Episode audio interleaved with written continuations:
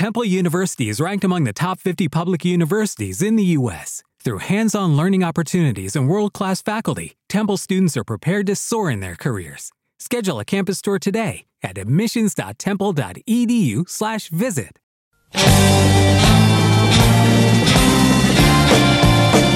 Comienza otra sesión llena de vanguardia junto a Héctor Aravena y Rebelión Sónica.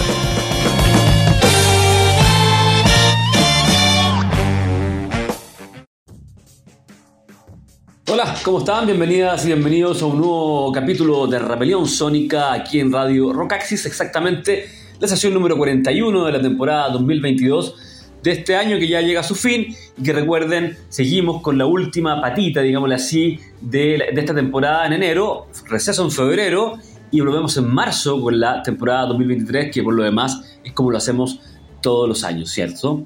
Eh, hoy vamos a estar, como ya saben, con la segunda parte del especial dedicado a la banda estadounidense de Muffins. Estamos revisando el box set, monumental box set de 13 discos, 12, 12 CDs y un DVD que editó el sello Uniform y que eh, contiene material inédito eh, en vivo y en estudio grabado entre el año 75 y el 2010. ¿ah? Bueno, un, un, booklet de 70 páginas, son, no sé, 14 horas de música, realmente una cuestión impresionante.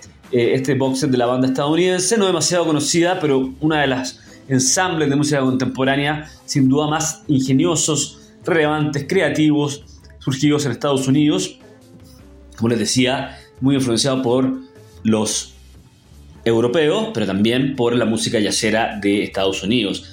Digamos los datos más, eh, más operativos, esto fue editado el 15 de noviembre, es decir, hace un mes, casi justo un mes, eh, como les decía, eh, entre el año 75 y el, y el 2010 son las, la recopilación, pero la banda eh, estuvo activa desde el principio de los 70 hasta el 81. En esa primera etapa sacaron tres discos en estudio, luego hay un montón de material de recopilación que ha editado el mismo sello Uniform y entre otros sellos, pero discos con todas las de la ley y editaron tres entre el año en esta primera etapa que se finaliza el 81 y luego se volvieron a reunir en el 93 y estuvieron activos hasta el 2005 y editaron seis discos más. ¿ah?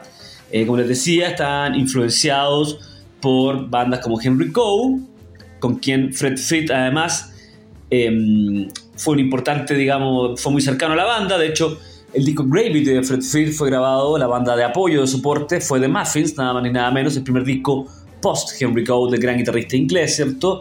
Eh, por Soft Machine, por bandas del Canterbury en general, por bandas del Rock in Opposition en general también, pero, y aquí la, la gran, eh, esta, esta, mezcla tan ingeniosa, ¿cierto?, de eh, otra cultura musical, que es otra parte del ADN de Muffins, con bandas del jazz americano, de avant-garde, ¿cierto? Anthony Braxton, The Art Ensemble de Chicago, Sun Ra, Miles Davis, Coltrane, ¿ah?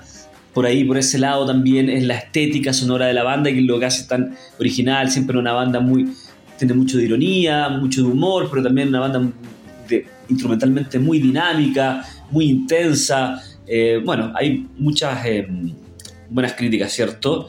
Eh, They Were One of the Great es una de las grandes música, bandas americanas de música contemporánea, ensambles de nuestro tiempo, dicen, ¿cierto? Eh, así que bueno, eh, fue una gran fuerza creativa durante sus dos periodos, ¿cierto? Combinando composiciones intensas con un espíritu libre, spirit free de, de tocar, ¿cierto? Un espíritu libre de eh, interpretar, digámoslo así, y que se, se, movían sin esfuerzo en distintos estilos musicales, rompiendo las barreras de los géneros y, las, y los estilos, ¿cierto? Así que bueno, simplemente seguimos revisando este magnífico box set de la banda estadounidense de Muffins, eh, realmente eh, una banda única en su especie. Eh, son 14 horas, vamos a hacer dos especiales de media hora, 40 minutos, nos pasamos un poquito, ¿cierto? así que simplemente seguimos revisando Baker's Dozen, el nuevo box set de la banda estadounidense de Muffins, se para el 2015, pero que estos son archivos inéditos, tanto en vivo como en estudio, y partimos con dos temas. El primero se llama The Ugly Battling y el segundo KGB.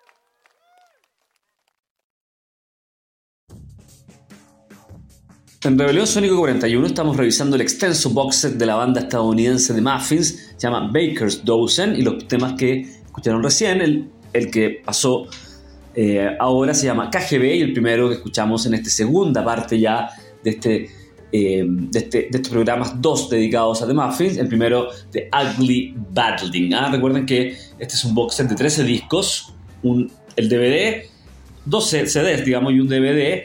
Y en el, em, el DVD está la actuación completa de la banda en el Unirfest del año 2005. Ah, así que bueno, tenés este, este correlato también visual, no solo música, pero son 14 horas de música, como les digo, en 147 tracks, imagínense, eh, un, librillo que lo tengo, porque agradezco nuevamente a la gente de Cuneiform que siempre me está mandando las cosas que editan. Y en formato digital, bueno, viene este disco, este, perdón, este librillo, este cuadernillo, en PDF también, con la historia de la banda contada por sus mismos eh, integrantes, ¿cierto? Eh, pasaron bastante integrantes, pero el core, o sea, la banda como, base sólida de un cuarteto, ¿cierto? De ahí se le iban sumando, agregando otros instrumentistas, pero el, cuarteto que duró interesante es que en ambos periodos, recuerden que tuve un periodo setentero que sacaba el 81 y luego un periodo de mediados de los 90 que sacaba el 2015. En ambos periodos estaban formados por, por eh, los mismos instrumentistas. O sea, no, la segunda etapa no es un refrito y de hecho tienen más discos en la segunda etapa, ¿cierto? Así que es algo eh, muy, muy interesante lo de la banda. Eh, quizás el disco más conocido dentro del obviamente estamos hablando de una banda del underground, ¿cierto? Del progresivo yacero underground de Estados Unidos. Eh, quizás el que les recomiendo es Mana Mirage del año 78, el más conocido, Earth Fiction del 79 y 100, o 185, 185 del 81.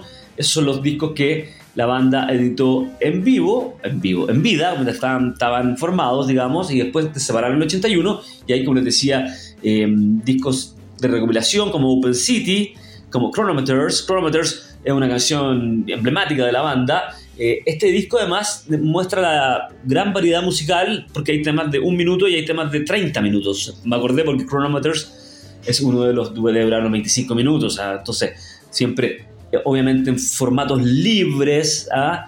eh, de, esta banda, como les digo, eh, muy peculiar, muy única dentro del contexto estadounidense además. ¿ah? Uno habla del progresivo estadounidense, va más por una cosa más melódica tipo Kansas, ¿cierto? Que son grandes bandas, por supuesto, pero con un sentido más estadounidense y más melódico, en, en ambos casos influenciados por los británicos, como sea.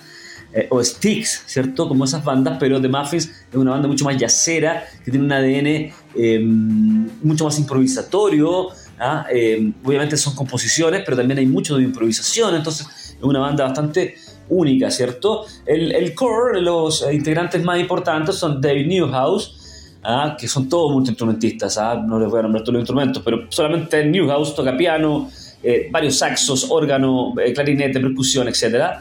Luego, eh, Billy Swan es el otro, que es básicamente el bajista, miembro que estuvo muchos años. ¿ah?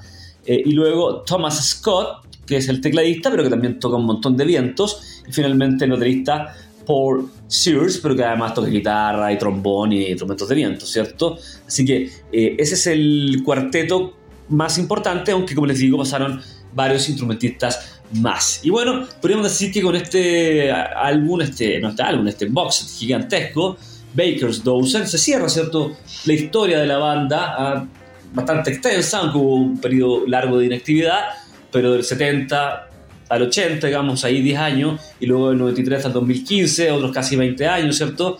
Ah, por lo tanto, hay 30 años más o menos de carrera y de música que eh, este, hace justicia a este este mm, box set Baker Dozen y que seguimos escuchando en, esta segunda parte ya de, dedicado a este, a este box set específicamente de la banda de Muffins en, en Rebelión Sónica, capítulo 41. Y vamos con una composición, pero que está compuesta de varias, es decir, un track, pero que juntan varias composiciones. Eh, se llama Queenside, luego la segunda que la integra Antidote to Dry Rock y finalmente Angle Dance, aquí en Rebelión Sónica con The Muffins.